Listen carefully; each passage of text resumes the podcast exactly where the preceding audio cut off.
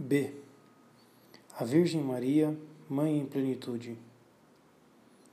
Nas trevas do Calvário, para onde Nicodemos fora buscar o corpo de Jesus, a fim de embalsamá-lo e sepultá-lo, ele encontra junto do crucificado, de pé e intérprida, Maria, a mãe de Jesus.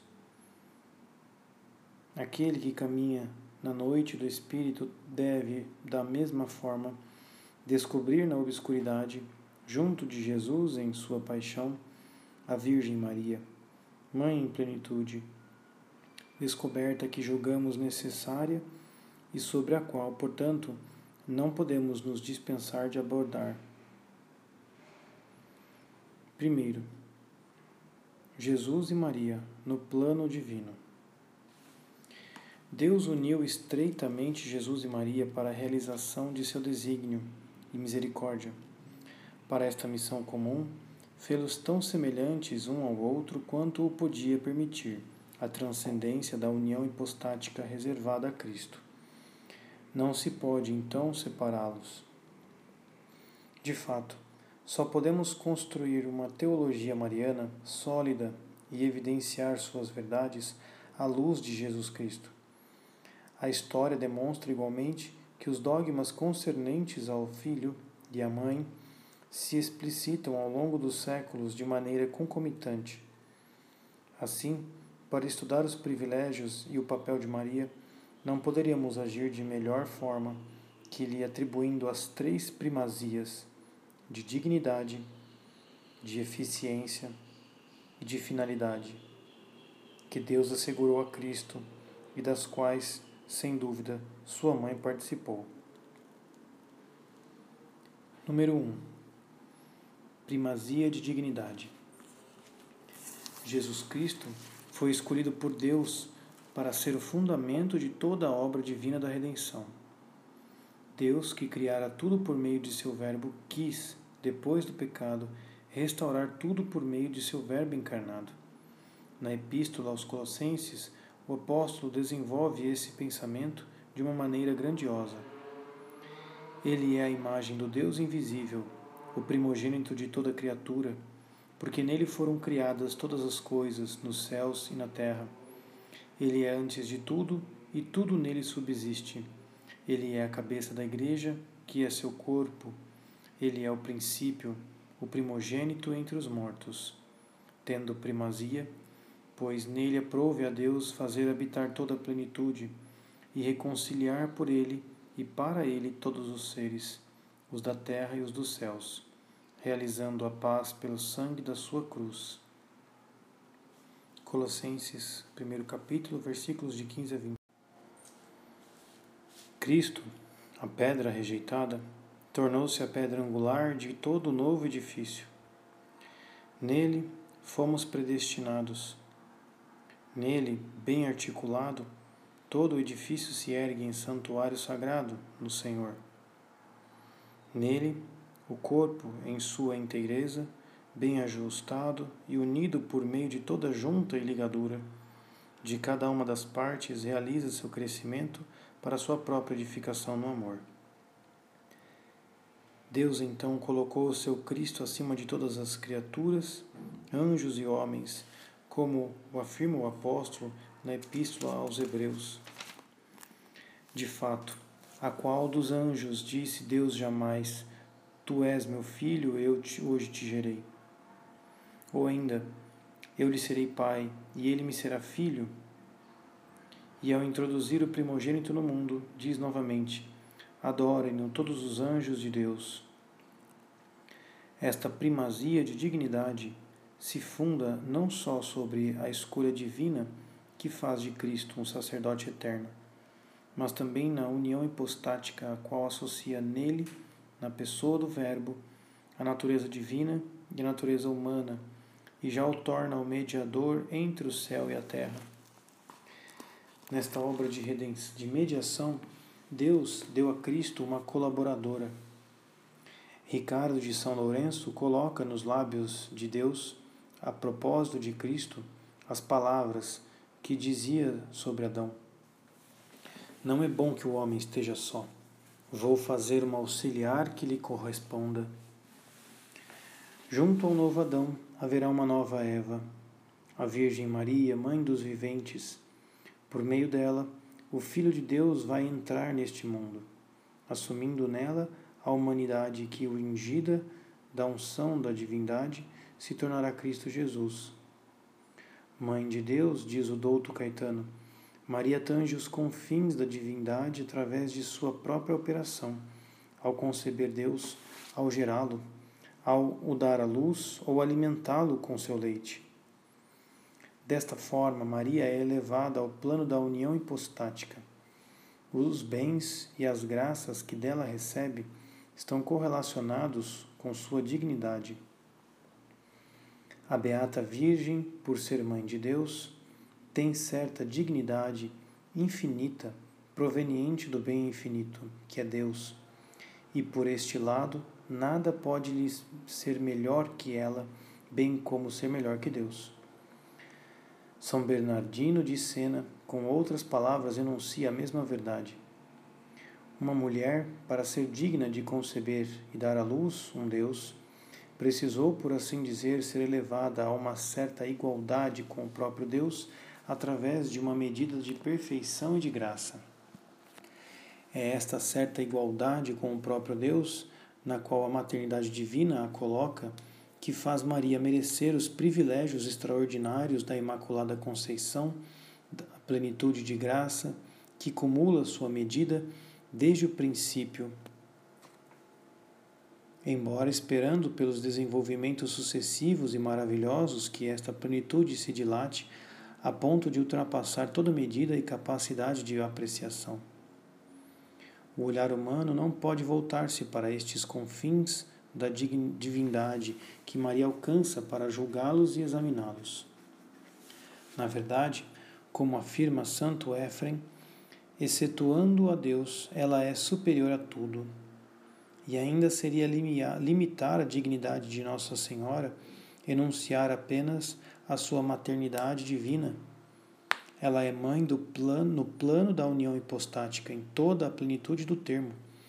Neste desígnio eterno de Deus, ela é doravante a colaboradora de toda a fecundidade divina. Por toda parte onde a paternidade divina for exercida, ela o será através da maternidade divina. Maria segue então a Jesus em sua obra redentora e ao Espírito Santo em sua obra construtora do corpo místico. Ela é mãe em toda parte onde Jesus é Salvador, bem como em toda parte onde o Espírito Santo é o produtor da graça nas almas e na Igreja. Tendo Deus querido uma vez que a vontade da Virgem cooperasse eficazmente para dar Jesus Cristo aos homens, este primeiro desígnio não se altera mais, e sempre receberemos Jesus Cristo pela mediação de Sua caridade. Exprimindo-se assim, Bolsed é o intérprete de toda a tradição cristã. Já estamos introduzidos na primazia de eficiência. Número 2. Primazia de eficiência. A escolha divina impõe a Jesus Cristo um árduo trabalho, a mediação sacerdotal que deve levar a cabo, faz dele um homem que viverá no sofrimento e no desnudamento, que carregará nossas enfermidades, viverá em Nazaré, levará uma vida de apostolado, mergulhará na oração do deserto e da noite, irá se deparar com a indiferença dos homens e o ódio do pecado deste mundo ele é sacerdote, mas Salvador, e como tal vítima em sua paixão e sobre a cruz. Os sacramentos que institui, especialmente a Eucaristia, nos asseguram o benefício de seu sofrimento redentor, as efusões de sua vida divina e todos os privilégios de sua pessoa. Sacerdote e vítima, luz e vida, Salvador e alimento, tudo nos vem dele pelos méritos de sua paixão e por sua ação sacerdotal. Somos purificados, salvos, santificados, introduzidos na Santíssima Trindade, não somente nele, mas por ele, por sua ação pessoal. É neste âmbito da realização do plano divino que aparece ainda melhor a colaboração de Jesus e de Maria. Pronunciando o fiat da Anunciação e dando seu consentimento ao mistério da encarnação, Maria já colabora em toda a obra que seu filho deve realizar. Ela dá ao Salvador e já nos obtém a salvação mediante sua maternidade divina. Esta maternidade tem como efeito o unir íntima e definitivamente a mãe e o filho. A mãe doa sua substância e a unção da divindade, que a invade para fazer a partir dela a humanidade de Cristo. Parece neste contato refluir sobre a mãe, como uma quase unção no dizer de algumas pessoas. À medida que Jesus cresce, que sua missão redentora se afirma e se realiza, a união entre Jesus e Maria por meio do olhar contemplativo da fé viva, por meio dos poderosos laços do amor recíproco, se torna mais estreita e mais operativa. O hoc sentit in vobis quo Cristo Jesu recomendado pelo apóstolo, nunca se realiza em grau semelhante a este. Filipenses 2:5. Tudo se torna comum: oferta, sentimentos, pensamentos, missão. Maria se oferece, reza, trabalha com Jesus com as mesmas intenções. Eles caminham rumo à mesma meta, envolvidos no mesmo desígnio divino que os uniu para a salvação da humanidade. Quando Jesus entra em sua vitória pública, Maria, no escondimento em que permanece, o acompanha com sua oferta. A obra de Jesus é a sua. Os apóstolos e os discípulos de seu filho são os seus. O momento da prova revelará quanto a comunhão com a missão de seu filho é generosa, profunda, absoluta. Com efeito, ela está presente no Calvário. Sua atitude diz como seu coração se dilatou até as dimensões de todo o corpo místico de Cristo. Com Deus Pai, ela dá seu Filho único ao mundo, por amor. Escuta Jesus sancionar por uma palavra eficaz a obra realizada nela mediante sua união com Ele e lhe dar oficialmente todo o seu sentido. Eis aí tua mãe Eis aí teu filho. Todas é, com estas palavras, Jesus dá a Maria João e a João Maria. Maria é a mãe, João é o filho e o tipo da humanidade regenerada que segue Jesus até o Calvário. Maria é verdadeiramente a mãe de todos aqueles que têm fé no Cristo. O plano de Deus fica assim desvelado e esclarecido são Pedro Damião o enuncia desta forma. Imediatamente do trono da divindade, o Senhor escolhe o nome de Maria, ordenando que tudo se fará por ela, nela, com ela e dela, e que da mesma forma que nada foi feito com ele, assim nada deve ser feito com sem ela. Maria se torna a medianeira de todas as graças, ela é o seu canal obrigatório no corpo místico, cuja cabeça é Jesus, Maria é o pescoço, pelo qual toda a vida passa para os membros. Contudo, Bolset não parece satisfeito com este símbolo ou com este simbolismo do canal da graça e escreve: Tendo Deus estabelecido desde a eternidade dar-nos Jesus por meio de Maria, não se contentou com servir-se dela como se de um simples, simples instrumento para esse glorioso mistério. Não quis que fosse um simples canal de tal graça, mas um instrumento voluntário que contribua para esta grande obra, não apenas por suas excelentes disposições, mas ainda por um movimento de sua vontade. Segundo Bolset, o termo canal indica uma ação por demais passiva. Ora, existe uma parte ativa da vontade de Maria nesta obra. Também podemos reprovar nesta palavra o não indicar a qualidade da ação de Maria em sua função de medianeira da graça. Tal ação é universal no sentido que, em toda parte onde Jesus é a causa primeira, ela é a causa segunda. Maria é mãe em lugar em qualquer lugar em que Jesus é Salvador e cabeça do corpo místico. Este título de mãe implica uma influência sobre a própria graça? Não certamente numa ação interior, que de alguma maneira modificada mas numa ação real que permanece exterior?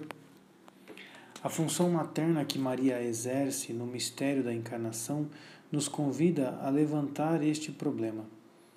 Maria recebe o Verbo e o entrega num aniquilamento aparente que não comporta nenhuma modificação nem diminuição real, mas ela envolveu a divindade com o véu da humanidade que faz de Jesus o Emanuel. Deus conosco. Não é Maria mãe da graça no sentido, no mesmo sentido, transmitindo-nos esta graça divina que só Deus pode produzir, mas que ela envolve por meio de sua função materna com um certo véu que a torna mais humana, mais adaptada às nossas necessidades, mais acessível para nós?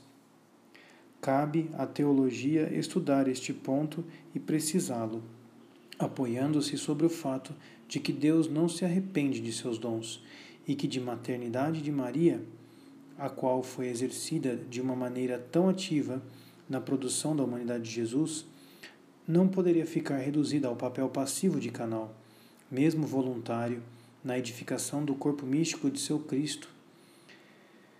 Esta influência de Maria sobre a graça, que nos parece lógico admitir, torna Mariana, deixando-a totalmente divina. Por esta graça divina e mariana, nós nos tornamos tal como Jesus, de quem ela nos diz, nos faz irmãos, verdadeiramente filhos do Pai e filhos de Maria.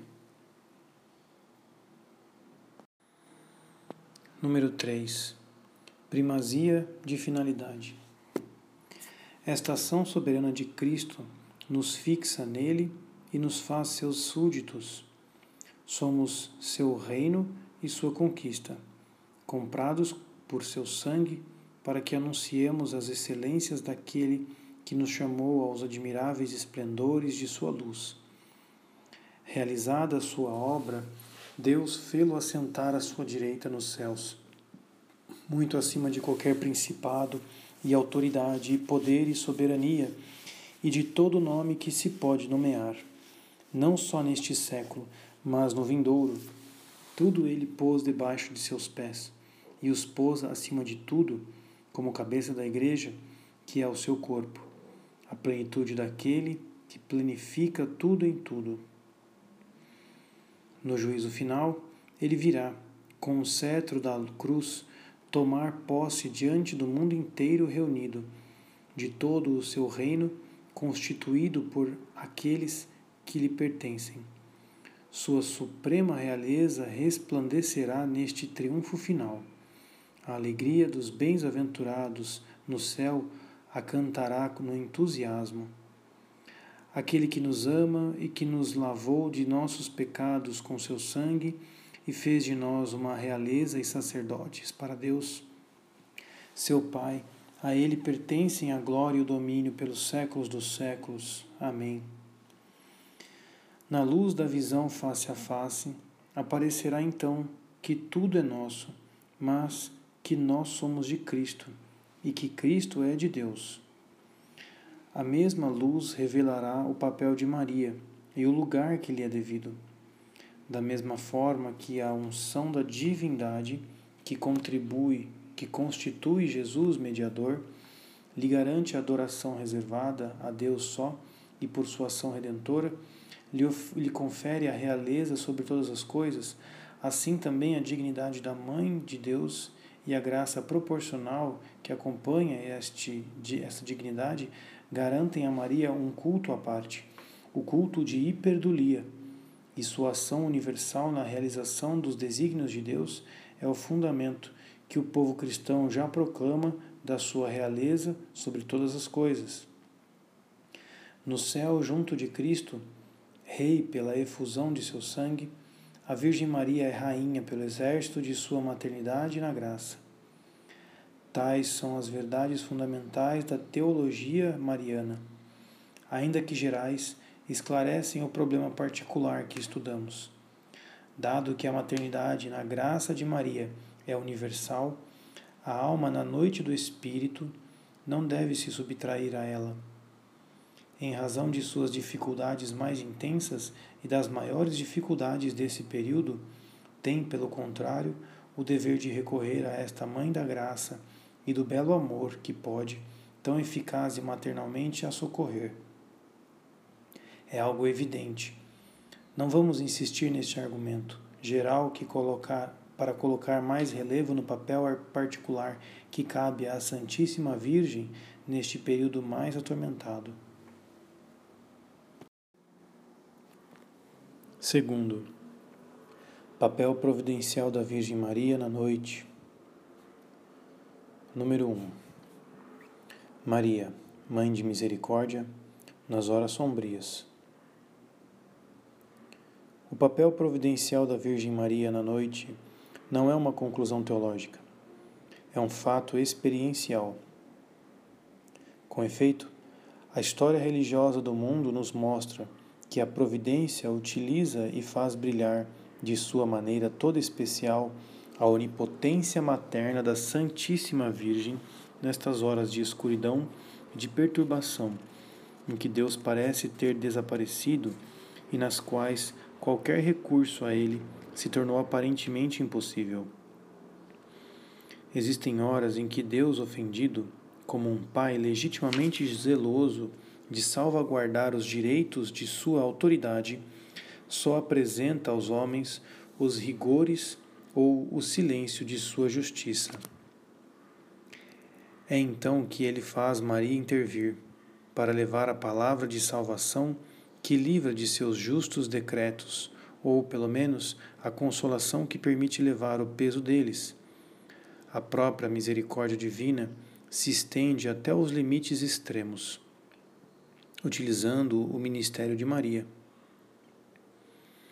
Um autor da Idade Média observava a este propósito que Deus tinha reservado para si o exercício da justiça e que confiara a Maria o exercício de sua misericórdia. Santa Teresinha do Menino Jesus, curada pelo sorriso de Nossa Senhora no momento em que todos os meios para erradicar uma misteriosa doença tinha fracassado, esclarecida por sua experiência, cantava: Tu que vieste me sorrir na manhã de minha vida, vem sorrir-me de novo, mãe. Eis que o dia já declina. É uma penumbra do entardecer ou na escuridão da noite, que a maternidade da Virgem brilha, com o mais vivo esplendor. Basta desfolhar a história, desde a origem do mundo, para se convencer disso. Houve, alguma vez, maior tristeza do que aquela de nossos primeiros pais depois de sua queda, quando tomaram consciência de sua nudez desta privação dos dons sobrenaturais e preternaturais que asseguravam felicidade, paz, harmonia e suas vidas e suas almas, e quando se deram conta de que esta privação seria a pesada herança que haveriam de transmitir à sua descendência? Queda do homem que se tornava a queda de toda a humanidade. Deus pronuncia a sentença que confirma o fato já intuído e determina sua consequência para eles e para seus filhos. Luta, trabalho, sofrimentos, decadência, morte. Parece que não lhes resta senão afundarem-se nesta tristeza com a amarga lembrança de toda a felicidade perdida. Mas, antes de lhes pronunciar a condenação, a voz de Deus ressoou terrível na maldição da serpente nos primeiros pais, escutaram e retiveram estas palavras: Porque fizestes isso, és maldita, comerás poeira todos os dias de tua vida. Porei hostilidade entre ti e a mulher, entre a tua linhagem e a linhagem dela. Ela te esmagará a cabeça, e tu lhe ferirás o calcanhar. Gênesis 3, de 14 a 15, da Vulgata. O texto da Vulgata precisa que será a mulher quem esmagará a cabeça e não a sua posteridade. A derrota não é então definitiva. A luta apenas começou e a vitória será da mulher e de sua posteridade.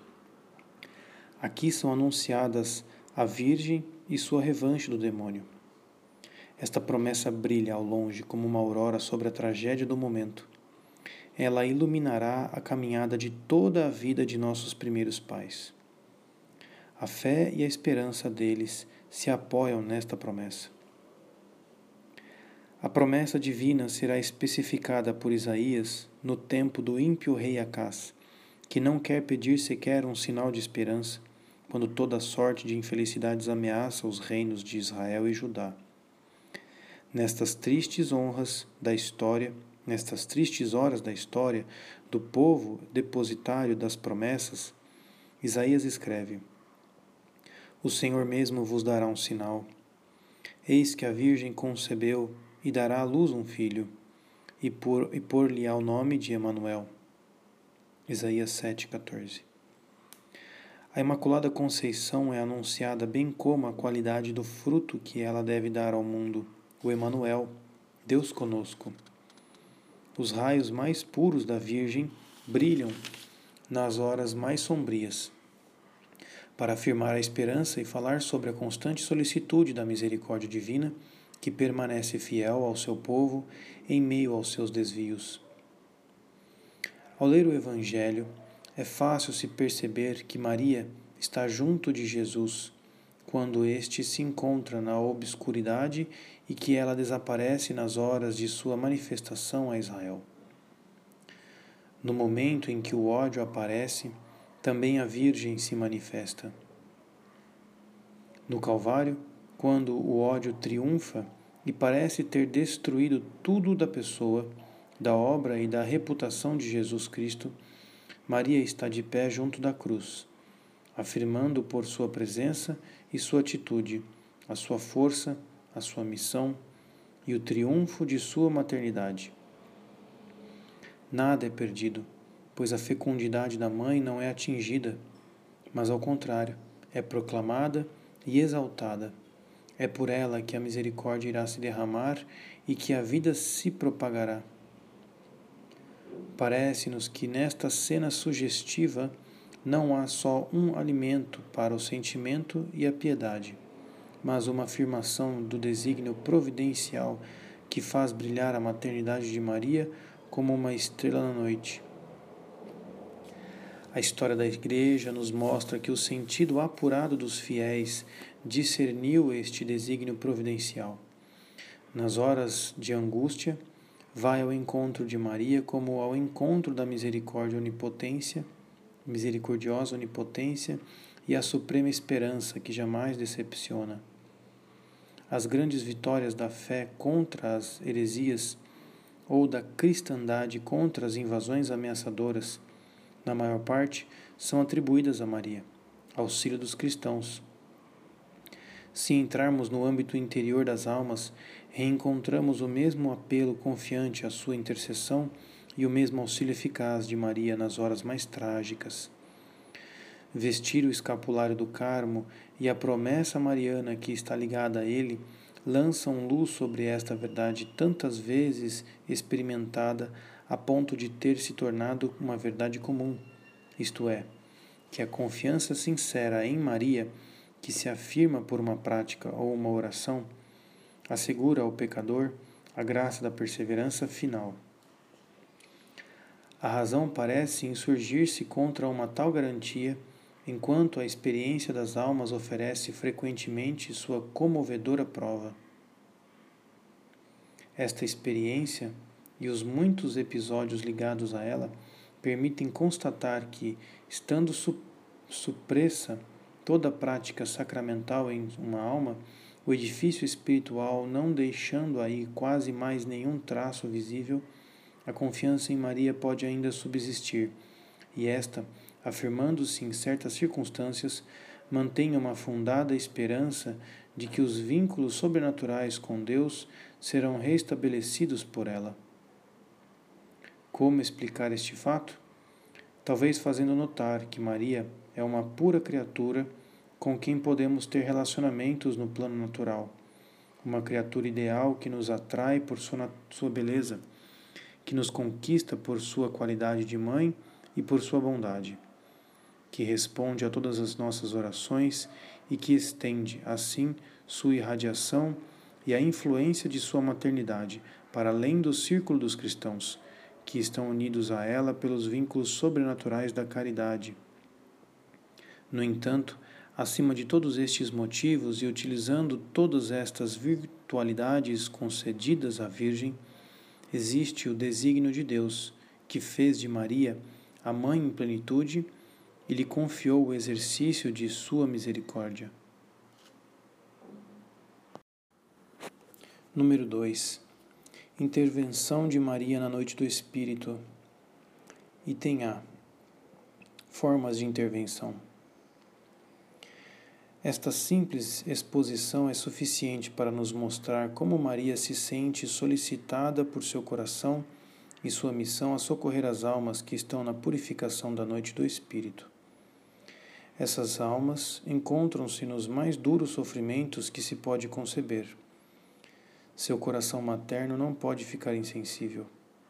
Ainda mais que estas almas já trazem nelas um grande amor por Deus. A lembrança de sua ansiosa busca de Jesus no retorno da via a Jerusalém deve compeli-la a inclinar-se sobre aqueles que agora suportam esta pesada prova de, do amor ansioso no abatimento de todas as suas potências.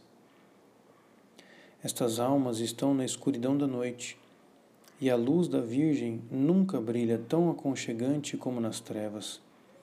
Sua missão providencial lhe exige ser a estrela que ilumina a noite do Espírito. Maria cumpre seu papel e intervém eficazmente nestes períodos da vida espiritual. Ela visita São João da Cruz na sua prisão de Toledo, na véspera da Assunção, e lhe promete sua próxima libertação. Estas intervenções exteriores e visíveis que confirmam o fato não nos falam sobre o modo habitual das intervenções de Maria neste período.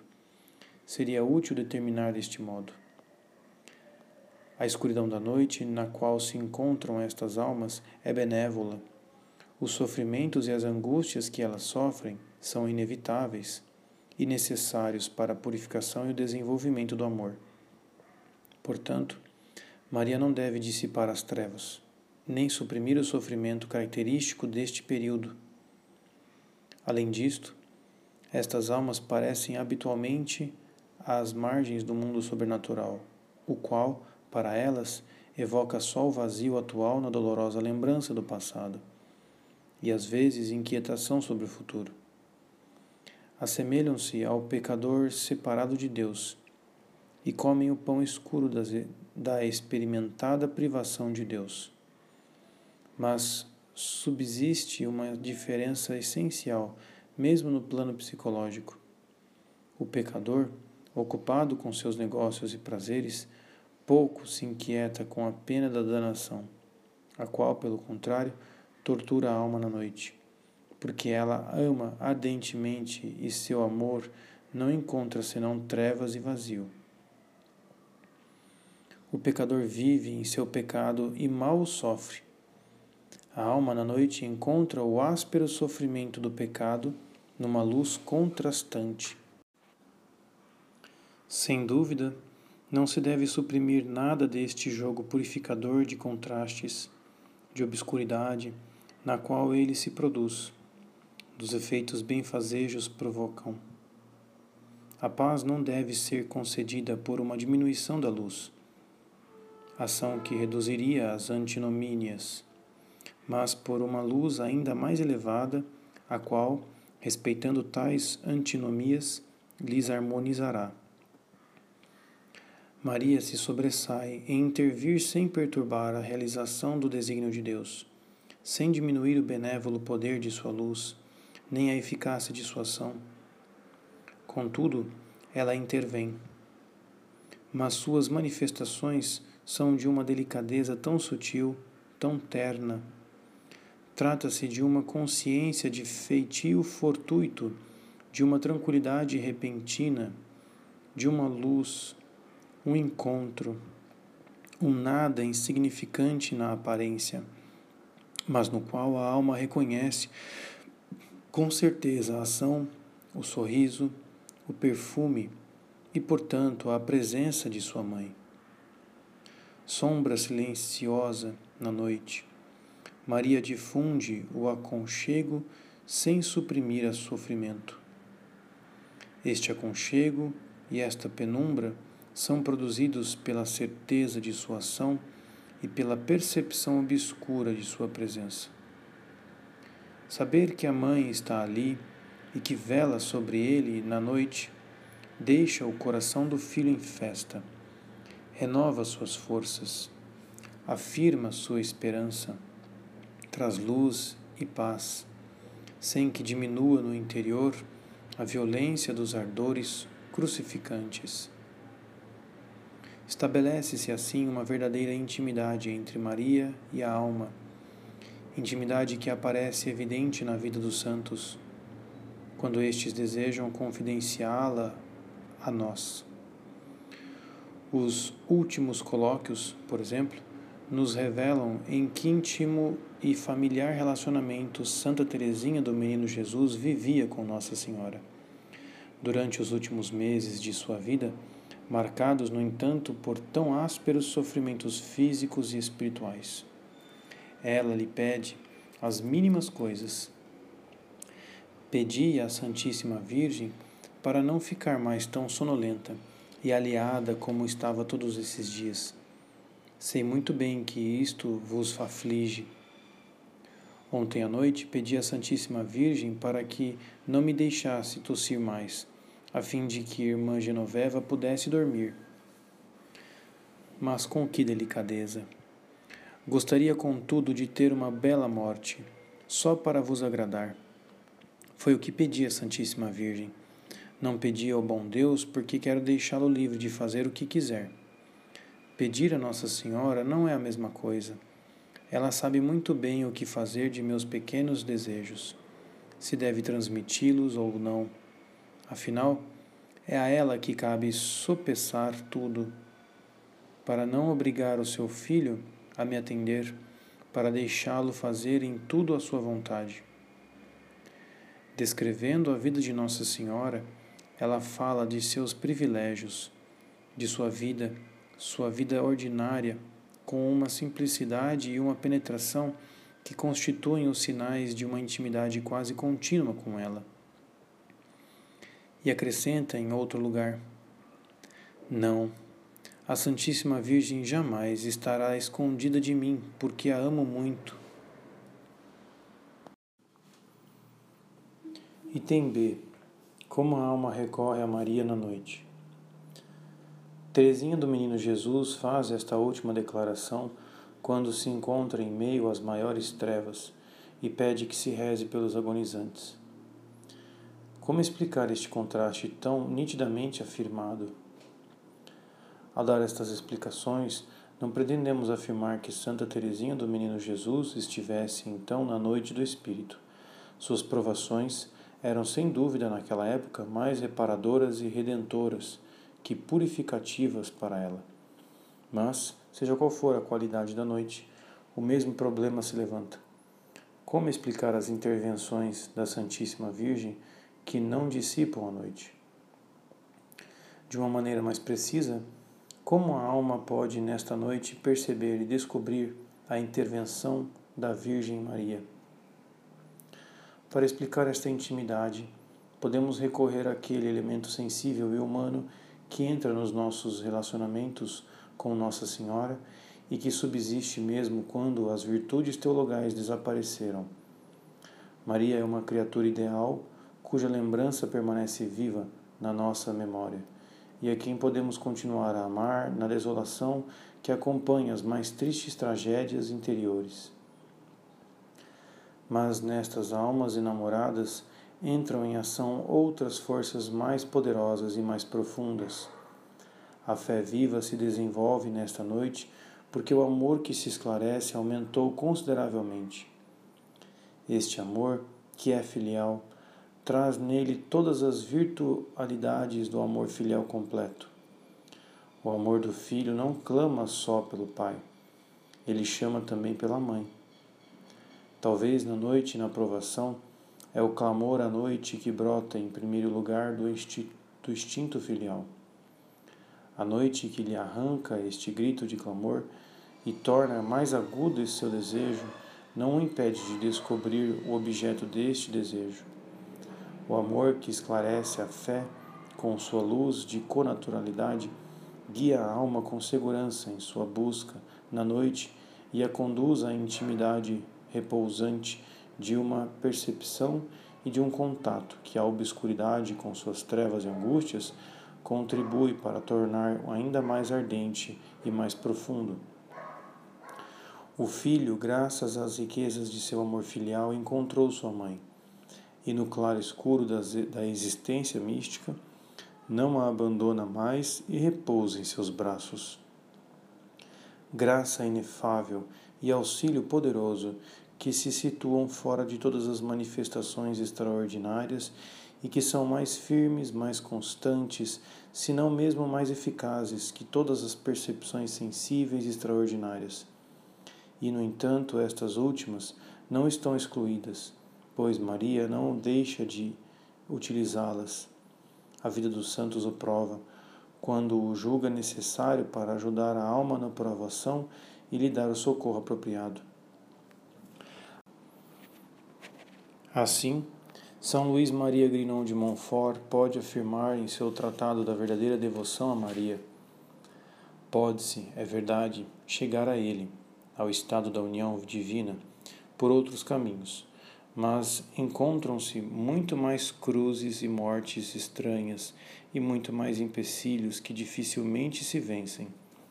Será preciso passar por noites obscuras, por combates e agonias terríveis escalar montanhas escarpadas, pisando espinhos agudos, atravessar desertos horríveis, enquanto que pelo caminho de Maria passa-se com muito mais doçura e tranquilidade. Aí se encontram, sem dúvida, rudes combates a travar e dificuldades enormes a vencer.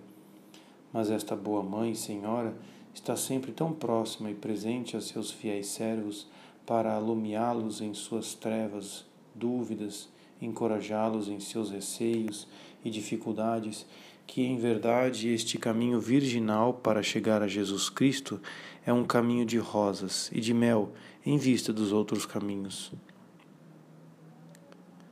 Estes textos exprimem de forma atraente toda a importância do recurso a Maria na noite do Espírito e a missão tranquilizadora e luminosa que ele leva a cabo no seu tratado menos conhecido e contudo mais completo de sua doutrina espiritual, O Amor da Sabedoria Eterna, São Luís Maria Grinon de Montfort não hesita em afirmar: somente por meio de Maria se pode obter a sabedoria.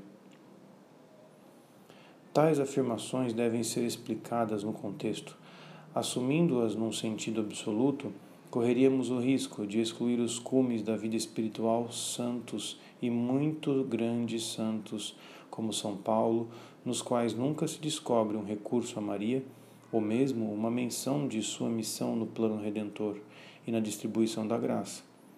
Portanto, é preciso compreender a afirmação de Guinon de Montfort no sentido de mediação que pode ser implícita ou explícita.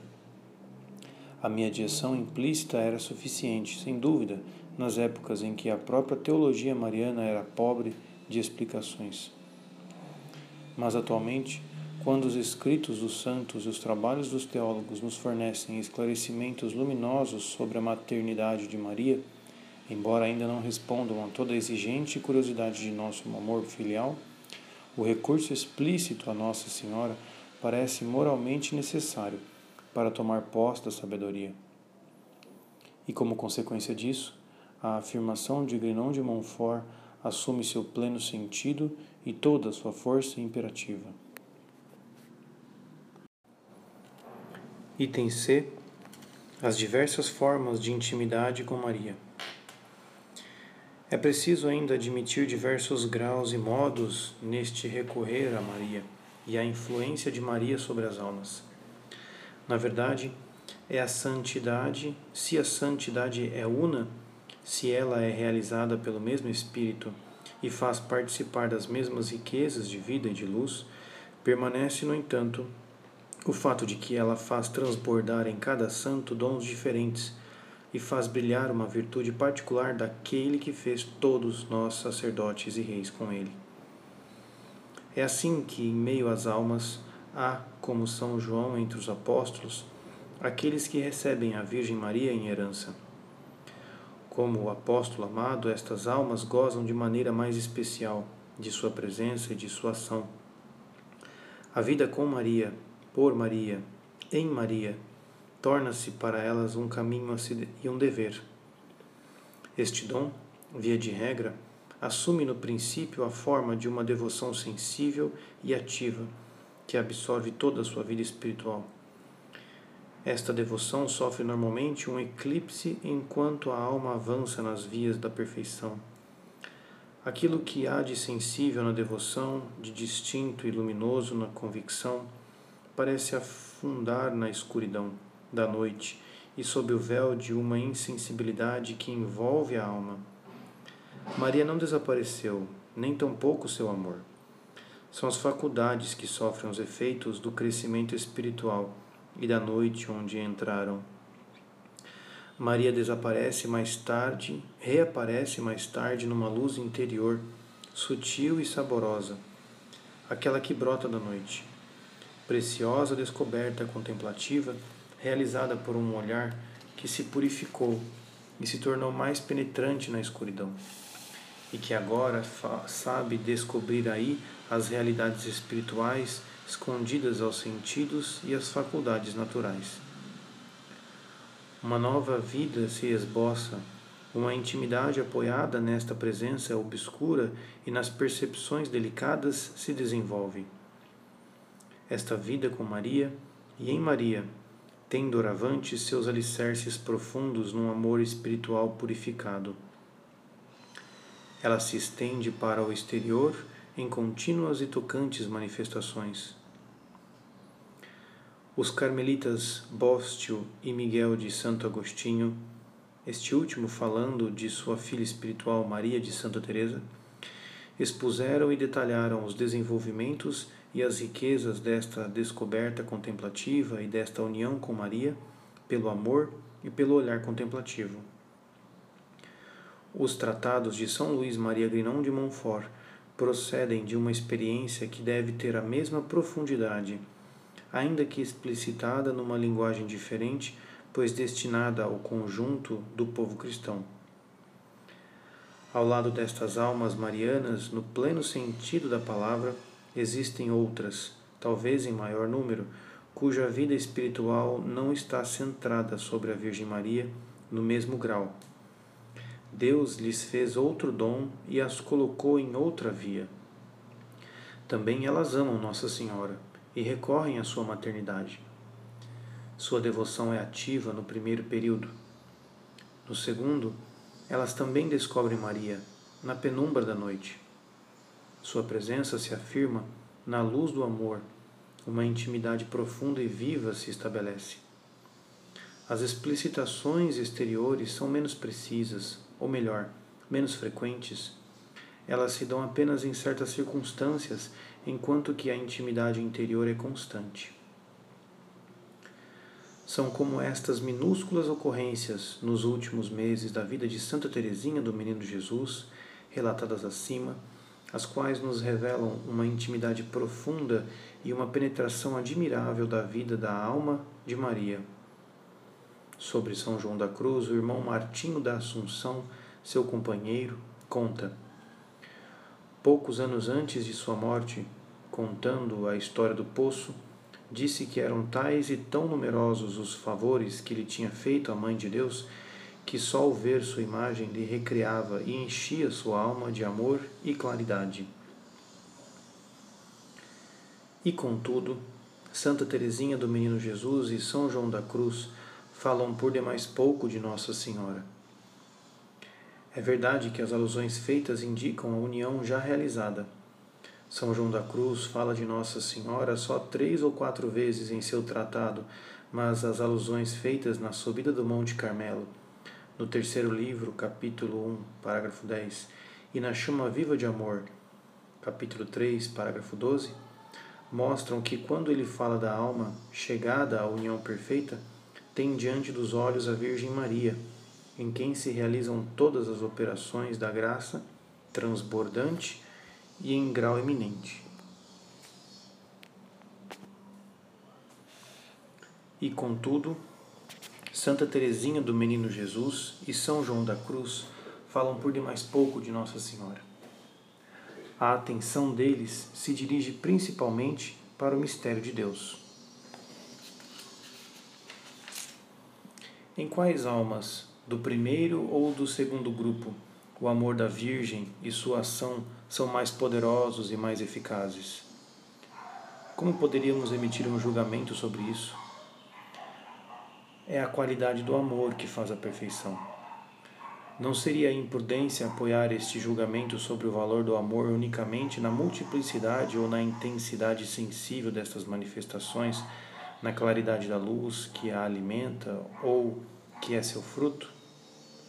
Os raios mais puros são ao menos visíveis, diz São João da Cruz, segundo o livro da Subida do Monte Carmelo, para, é, capítulo 10, parágrafos de 8 a 9. Nós sabemos que as realidades espirituais mais profundas não são sempre as mais exteriorizadas. Ademais, que importa não poder apreciar isso? Respeitemos o mistério cujo desígnio de Deus envolve as almas e sua obra nelas. O essencial é que cada um esteja convencido de que ir a Maria para encontrar a sabedoria e que deve aurir dela, segundo toda a medida de sua graça e o dom que lhe foi dado